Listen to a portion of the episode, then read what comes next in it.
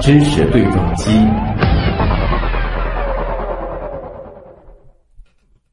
知识对撞机，我们换个话题啊。随着科技的进步，人类呢对于太空探索的步伐呢也是从未停止，而且呢也是在不断的加快啊。那么，经过大约三年半的长途飞行，日本的隼鸟二号探测器呢，在昨天是飞抵了它的目标小行星龙宫。日本宇宙航空研究开发机构宣布，当地时间昨天的九月九点三十五分，也就是北京时间昨天的八点三十五分，隼鸟二号呢是顺利抵达龙宫上空二十千米处的预定观测点。此时呢，它距离地球大约是三亿千米。那么，按照计划，隼鸟二号将会在观测点上开展一段时间的观测。今年十月前后呢，将首次尝试在龙宫上着陆，并且采集岩石样本。之后呢，还将反复的开展飞离观测及着陆采样。隼鸟二号于二零一四年十二月从日本鹿儿岛县的种子岛宇宙中心发射升空，预计呢将会在龙宫附近停留大约一年半，二零二零年再返回地球。小行星呢，都说是宇宙当中的小不点啊，但是在这个夏天却成了地球人们关注的一个热点。先是日本的隼鸟二号探测器在昨天飞抵小行星龙宫啊，随后呢，美国的奥西里斯探测器将会在八月飞抵小行星贝努。那么早在年初，英国自然杂志呢就将小行星探测列为今年值得期待的科学事件。哎，那么为什么人类要探测小行星？为什么今年变得那么热门呢？我们来联系我们的老朋友，上海市天文学会的副秘书长，也是知名的天文自媒体人施伟。施伟，你好。哎，徐东，你好，各位听众好。嗯。呃，刚刚说到，就是日本的隼鸟二号探测器在昨天呢是到了龙宫了，而美国的奥西里斯探测器呢好像也很快就会到小行星贝母啊。那么这里可能想要和大家先做一个这个背景的解释吧，就是为什么呃这两年小行星的探测忽然变得那么热呢？还是说其实一直很热，只是这两年变得很集中呢？嗯。西东一下子抛出一个大问题 啊，这个话题可能也是呃非常值得去探讨的。嗯，呃，实际上对小行星的关注呃，并不是说这几年啊才热起来的，实际上是有了大概三十年左右的这样子一个呃这个这个时间吧。就是之前呢，其实也一直很关注小行星，因为呃很早我们就已经知道小行星它呃会就对我们来讲是非常的重要。它体现在哪里呢？就是说。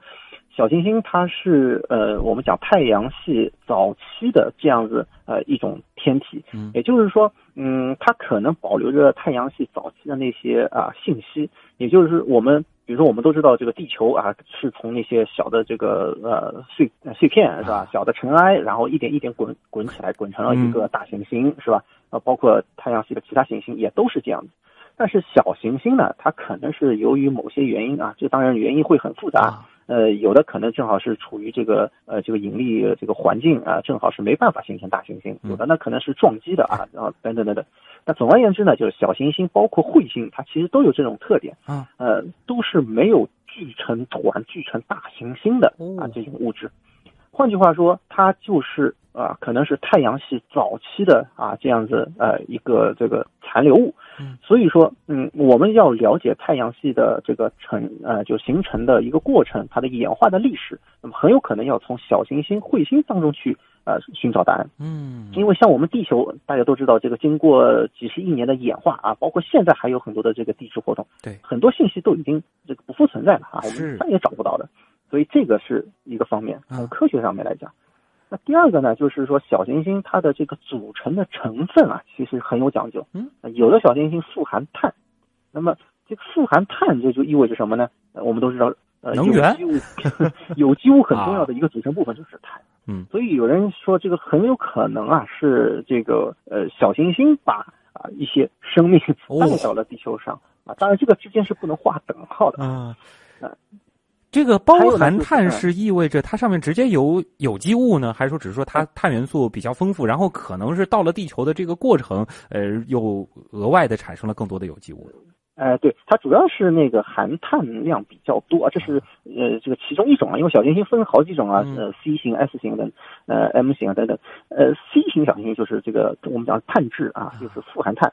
那既然碳比较多，那它就存在这种可能性，它在呃就是砸到地球上的这个时候，因为会有一些这种高温高压的这样的一些情况，会啊呃有一系列的这种化学反应啊，在这个过程当中，很有可能啊就是产生出这个最。简单的最基本的这个有机体啊，这是一种可能性。那还有一种呢，就是说这个呃小行星，其实就是我们在太阳系形成的那个时候，除了有一些尘埃以外呢，其实还有很多的是一种这个我们讲是冰或者水的这样的一种形态。并不是我们所说的 H2O 这样子一个一个一个水分子，而是就是说这个我们讲水合物里面是有啊水合物啊羟基，它会和其他的矿物质融合在一起。嗯，那么在太阳系这个早期形成的时候呢，它就是等于是呃封存在这个小行星当中。那么当这个小行星砸到地球上的时候呢，它就有可能会释放出啊这样的一些水合物。那么呃这就会成为我们地球上水的这种来源啊，有这种可能性。这就厉害了。一下子，所以啊，您说，嗯，所以从这个方面来讲的话，大家一听就知道，就是可能这个小行星会和我们生命的起源和海洋的起源是联系上。对，这个科学价值也是非常巨大的。最开始先回答的可能是这个太阳系啊，尤其是这些大行星们从哪里来的问题，在之后就是生命从哪里来，以及水从哪里来了啊，这个的确是就有很重要的这个科研价值了。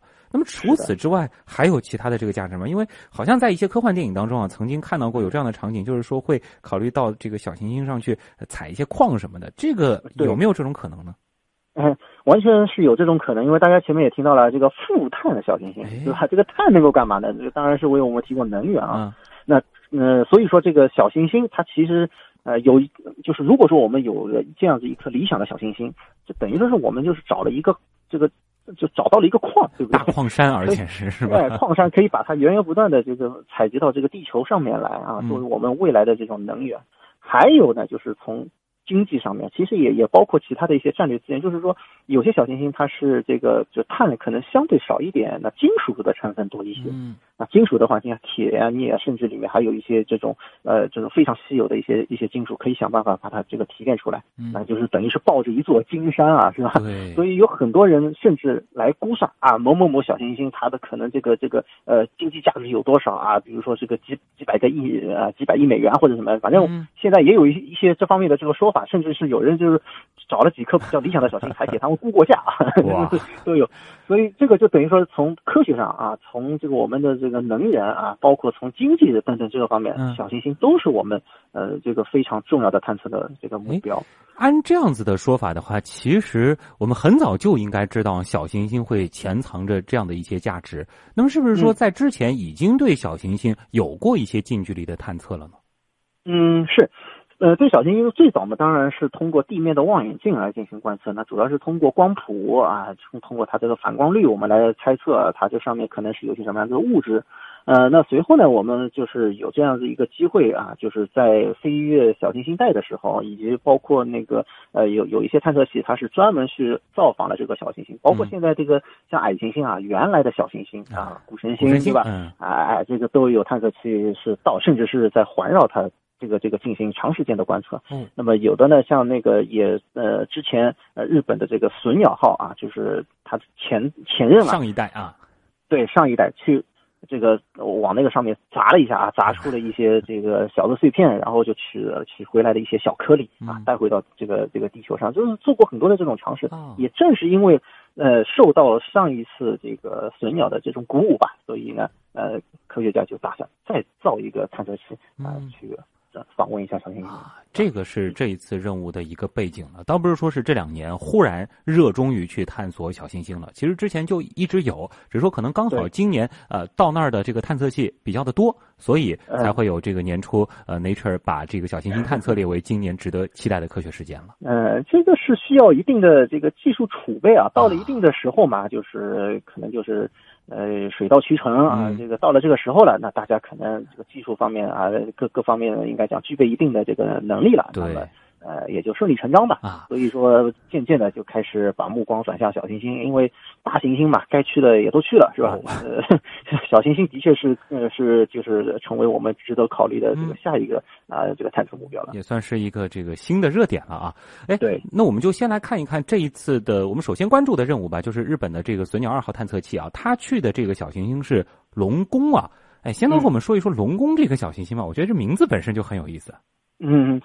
这个名字说起来也是这个一个小插曲啊，这个名字并不是说一开始就有，就是这个小行星，嗯，原来是获得了一个临时编号，它是一九九九年的时候啊，就是美国有一个近地小行星的观测项目，由它来发现，所以一听大家都知道这是一颗近地小行星。嗯，那所以说这颗小行星呢，就是我们也非常的关注，不仅仅是前面所提到的那些科学啊，这个经济方面的这些内容了，它对我们会产生威胁。对它有可能对我们构成威胁的，呃，它和我们最近的一个距离，我们讲这是轨道上，并不是说它实际和我们最近啊，就是说从两地球的轨道和它的轨道相比较，存在着一个最近的距离啊，是只有地球和月球距离的百分之二十三。哇，就是这几乎是贴着地球这一侧，穿过地球和月球这样的就过过去了啊，跑到我们的这个跑到我们院子里面来了，就这样的一个概念。嗯。所以说，这个也是这个也是一个重要的原因，包括那个美国去到的内陆也是，它在未来的这个应该讲呃岁月当中是存在着这个几千分之一，我没记错的话，大概两千分之一还是三千分之一的这样子一个碰撞的概率，所以等于说我们。挑选的这些目标吧，都还是呃有讲究的，并不是说是去这个小行星带里找小行星了。这一次其实挑的都是这种近地小行星。哇，忽然想到了，好像这个几十年前吧，一部还挺有名的这个科幻电影，当时其实也是谈到类似这种威胁。当时人类就要说是发这个探测器到那个小行星上去看，是不是引爆一些炸弹，能够改变它的轨道。对，这种探索其实也是啊，为未来可能人类会面临的这个威胁做一种技术储备。对对对对，这这非常重要的。嗯，所以说这颗小行星呢，就是在它，呃，就等于说是隼鸟二号已经发射之后，才对这颗小行星啊有了一个正式的命名啊。美国的一个项目发现的，然后呢，日本的航天局给它了一个正式的命名啊。这个从名字上面来讲，还是有一定，还有是有一个故事啊，有个小插曲。那么同时呢，这颗小行星我前面也讲了，它是属于一个碳质的这个小行星啊，所以它跟我们呃就是之前隼鸟号啊它的这个前任所选择的这个类别是不同的，嗯啊，这也是应该讲有有这方面的一个考虑的。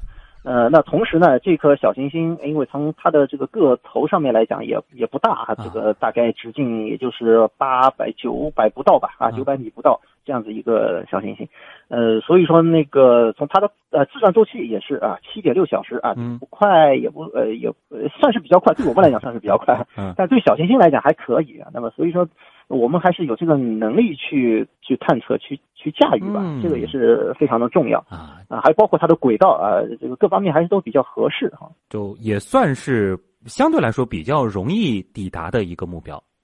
哎，对对对，相对来讲，它的轨道设计还不算太复杂啊。这里呢，其实也给大家说了一些这个重要的前提啊。那么稍后呢，我们也会具体的再来看一看啊，隼鸟二号它这一次具体的任务可能会是如何实施啊。时间关系，我们现在先要进一段广告，马上回来。不限名额，人人有份儿。好视力年终大促，双重大礼等你来抢。只要你有视疲劳引起的眼睛模糊、流泪、酸胀、畏光等问题，订购好视力就能获得整整十八包眼贴。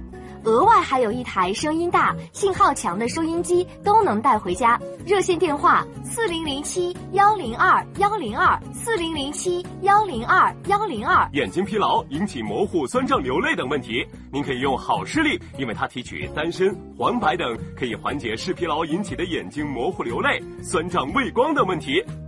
现在好视力年终大促，不限名额，人人有份。来电订购好视力都能积分兑换。带走整整十八包眼贴，外加一台收音机。电话最后两遍：四零零七幺零二幺零二，四零零七幺零二幺零二。活动三十号全面结束。本品为保健用品，不能替代药物。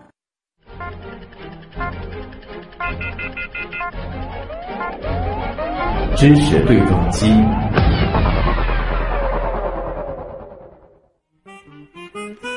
欢迎回来，这里是正在播出当中的东广新闻台新闻实验室之知识对撞机。今天的第二个话题呢，我们来聊一聊小行星的探测啊。这次的新闻焦点呢是日本的隼鸟二号探测器在昨天飞抵了目标小行星龙宫。呃，我们现在对话的呢也是我们的老朋友啊，上海市天文学会的副秘书长施伟。刚才其实也是谈到孙鸟二号，不仅仅是说到了龙宫就那么简单了，它还要在那儿呢进行啊挺复杂的一系列的这种采样的操作。这里想想先问一个小问题啊，就是说相比于这个大行星吧，在小行星上进行采样是更难一些，还是相对会更简单一些？应该说是更难啊，因为小行星它的个头很小，它的这个重力场啊就是非常复杂啊，甚至说是它是一种微重力的这个状态。嗯，也就是说，像我们大行星讲究的就是说是叫软着陆，对不对？对。那像这样子一个小行星，它根本就谈不上这个着陆，因为。就它基本上不会产生什么很强的这种引力，就没有所谓的掉下去这种感觉。对对对，如果你这个这个掉下去，像这个按照大行星一样的什么这个减速啊，这个掉下去什么，搞不好它。撞撞一下之后，再又弹走，是有一定的危险的。所以它实际上就是这个，就是轻轻的碰一下啊，这个要呃非常好的这个控制这个力量，不要被弹走。但是同时呢，也不能说是真正的落到下面去。真正落到下面去呢，可能也是一个麻烦，就是说是不是它还能够再度起飞，再度这个就是返回地球。哦，所以这个控制上其实还是非常讲究的啊，呃还是有难度的。所以包括这个小行星本身很小，你要你要。赶上它，你要这个贴近它，这个也是有难度的。所以它的这个整个采样的过程是有一点点像蜻蜓点水吗？还是说是这个 蜂鸟采蜜？好像好像更像是蜻蜓点水啊。呃，可能嗯不会像那个这个蜻蜓点水那么就是就是一下子这个也也很难的，你知道这个它采采什么东西呢？是吧？啊，你说可能像蜂鸟采蜜这个可能会会更形象一些啊。这个因为现在呢，对它的这样包括美国那个也是啊。呃，它也是，它是有一个呃长长的一个，就是有点像蜂鸟的这个，就是这个嘴这个出去，它粘上去，它吸一下。就有的时候，我我有的时候把它形成这个，可能更更更难看一点，像像。长得像苍蝇一样的，这个这个比较这可能不是太恰当。但是那个就是它基本上都是采用这样一种方式，它就粘上去，它可能要吸一下啊，这样的一个一一种采样方式。嗯，但是接触的这个时间不会是特别长啊，就不像是我们上一次聊的，比如说是这个火星车这种啊，这个跑上去，然后还哎跑两步再挖一点东西什么，并不会这样。采样的这个量很小，你看这个也就是像美国他们也就是几盎司啊，非常非常少的这个量。那关于这个神鸟二号呢，就是呃，可以把它概括为这样几个方面啊。它这次去干什么呢？一看，啊，呃，这个应该是一是拍，二是看，三是摸，四是撞。哦，呃，然后呢，再是要带啊，带点东西回来。啊，最后呢，呃，还得留点念啊，留念。呃，这怎么说呢？就是一拍，这个很简单，就是拍照啊。对，到了那边我们要要拍照，看看它这个这个这个长什么样啊。这个有没有环形山，对吧？有没有这种这个呃小的山峰啊，坑坑洼洼的这个这个这个结构是怎么样子？还包括要观察它的这个自转啊什么的啊等等等等一系列的这个情况。那么，呃，二看看什么呢？这实际上是指就是非常专业的用一些红外的这个光谱仪啊，还有热成像的这种啊这种这种成像仪啊等等，对小行星的这个地表啊来进行一个探测，主要是看它的一些矿物质成分啊有没有这个水的分布啊等等啊。还这这样一些，那么三是这个摸，就是我前面讲的，就是要取样啊，这个要要带带点东西，对吧？这个取样，嗯，这就不能用挖了，因为它的这个接触很少，只能说就是摸一下，稍微沾到一点灰什么就回来了啊。或者你说亲一下啊，这都都都可以。那么呃，还有呢，就是要撞一下，这也是它的一个特点，就是它要释放出一个像子弹头一样的东西啊，然后呢，就是要砸下去，制造一个人工的一个。呃，撞击坑啊，类似这样。对对对，那撞击之后是干什么呢？就是放一个这种子弹头下去。那么，呃，探测器本身呢是在一个这个比较高的一个一个位置上去观察它，观察它撞出什么东西来。因为撞击的过程当中可能会就撞出一些呃比较这个深层一些的啊，这个可能撞个这个大概有呃几。几十厘米到到到一米左右的这样子一个坑，那么可以看看它这个地表以下啊有些什么样子的东西，呃，然后呢，甚至说是有这种可能性，就是说，呃，看看它那个撞出来，呃，撞就是看看这个撞击坑啊，就观察一下撞击坑里面是什么东西，撞出来的是什么东西，是不是有些差异，对吧？那么所以呢，这个是撞，这是非常重要的。那么然后呢，就是要带一点东西回来，就是前面这个吸到的一些东西，我们要这个包括撞击，这个以前不是我们也做过那个呃深度撞击，对吧？呃，像像类似这样子，就是说撞击之后它能带一点带一点东西回来。那么这一次呢，当然这个这个撞击是不带东西的，它主要是就在那个摸一下啊，这个取样之后，可能要尝试两到三次，哦，那么能够带一些这个样品，然后回到地球上来来做进一步的这个这个分析。那么，然后呢，还有一个什么事情呢？挺有意思的，他要留个念啊。这个这怎么留念呢？这个是怎么？这个是怎么回事呢？那实际上呢，他为了要进行一个登陆，他必须要寻找一定的这个，就是怎么样去登陆啊？他要找一些地标，但是这个上面的这个地标怎么怎么找呢？对吧？那么他呢自带地标啊，什么意思呢？就是说带着五个小球，就是叫做标记球。呃，因为我们都知道。就是飞行过程当中，它去测那个距离，这个高度啊是比较容易的啊，用激光用什么都嗯有有都都可以测。但是横向的怎么测呢？相对来讲比较难。所以呢，它要释放一一个几个小球，就像我们这个捕鱼的时候啊，撒渔网的时候，这个有一些这个就是我们讲很形象漂浮的，哎，就这样那就知道这个渔网在什么地方啊。这个道理是一样的。它撒下去之后，哎，那么看到这个反光就知道，哎，我这个是一个行进路线是什么样。所以这个呢叫做标记球。那么。但是呢，这个这个他们 这个团队也很有意思，呃，想难得去一次，那么我们呢留个念想啊，就是什么呢？留个纪念吧，就是把一些这个参与项目的这个人员，还有包括其他的就是他征集的一一些名字啊，然后呢就是呃刻到这个芯片当中啊，装在这个撞击球上面去，呃，然后呢就就把名字留在龙宫了 啊，这感觉好像也挺浪漫的啊。呃，很有意思的。那当然，这个里面还是有很很很有意思的。这个，呃，他们还有这个着陆器，有的有小机器人在这个上面，可能在上面要进行一些这个弹跳啊，或者说是一种灵活的这种这种使用利用它的这个微重力吧，做一些这种呃比较灵活的机动啊。这个也是第一次尝试。就不单单说是一个标记的球，它其实还是有小机器人在里边的。呃，小机器人是另外一个啊，就是不是那个不是那个球啊，就是另外还有就是还要再放一个这样子的东西过去。对对对，所以它你别看它小，它其实携带的东西很多，都是一些就是小体量的一些东西。那么主要也是做一些新的新的尝试。啊所以说，嗯，应该讲看点还是挺多的啊。对，在未来的一年半里面，大家可以关注一下。那么把东西从小行星那儿带回地球这件事儿，是他第一次做呢，还是说是之前已经有探测器这样做过了呢？呃，就是我们讲损鸟，其实就是做了这件事情啊，它的前代是是是，对对带回来。那么这一次呢，应该讲，可这从各方面来讲，还是有一些改进，包括从它的这个呃发动机啊等等啊，它采用了离子发动机啊等，它它还是有一些这个新的新的改进啊，这方面这个技术会更加成熟一些。这所以这也是我们呃是就这值得关注的。包括美国的奥西里斯也是这样的，它也是采样返回，呃，所以说这可以讲这是一个技术的一个风向标啊，也就是说就以后。后要做小行星的探测，你要是不弄个什么采样再返回，这好像就不太入流了，可以这样说吗？呃，可可以这样讲，但这实际上也是标志着什么呢？就是我们的人类的这个技术已经是可以。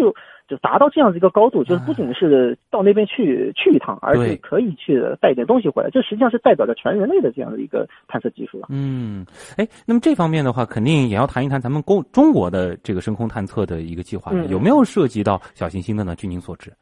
有有，据我所知呢，实际上中国的深空探测也是一步一步的走，就是说大家可能会觉得，哎，这个呃，这个这个日，没想到日本的这个技术走在那么前面。那实际上，它对于小行星的关注已经是长达三十年了啊，时间很长。那我们呢，可能相对来讲起步比较晚。嗯。那中国呢，也是一步一个脚印。现在主要的目标是放在这个月球和火星上面，是作为我们的一个第一步。那月球大家也可能都知道，嫦娥工程已经到了这个第，就是这个这个呃，就是我们讲呃收尾阶。绕轮回的一个回的这个这个阶段，那火星的话，我们也已经在就是议事日程上面了。呃，那其他的一些项目呢？据我所知呢，包括呃大行星啊，包括卫星，甚至像太阳的这个观测、小行星的观测，我们其实都有这方面的考虑。那目前的阶段还是在做一些技术的储备啊、论证啊这这方面。呃，实际上就是在已经在做这方面的这个准备了，嗯，就是呃，可能还没有到这个立项这个呃这个这个这个深度，对不对啊？但是嗯，就像前面一开始徐总所说的，就是小行星啊，还包括那些这个大行星的卫星，这些都是今后的一个就是我们讲呃深空探测的热点了，就不容错过的一些区域了。因为无论是这个科研价值，还是它潜在的一些啊，比如说这个资源的价值，又或者说，比如说您刚刚提到的这个可能会地球。可能会对地球造成威胁啊！就从安全的这个角度来说，都是必须要去探索的。这个不仅仅是说是某个国家的事儿，而是这颗星球啊，这个上面的我们的人类共同需要面对的一些事情。对对，这是必须要做的事情。嗯，好，那也再次感谢我们的老朋友啊，施伟和我们带来的分享，谢谢，再见。嗯，好，谢谢，再见。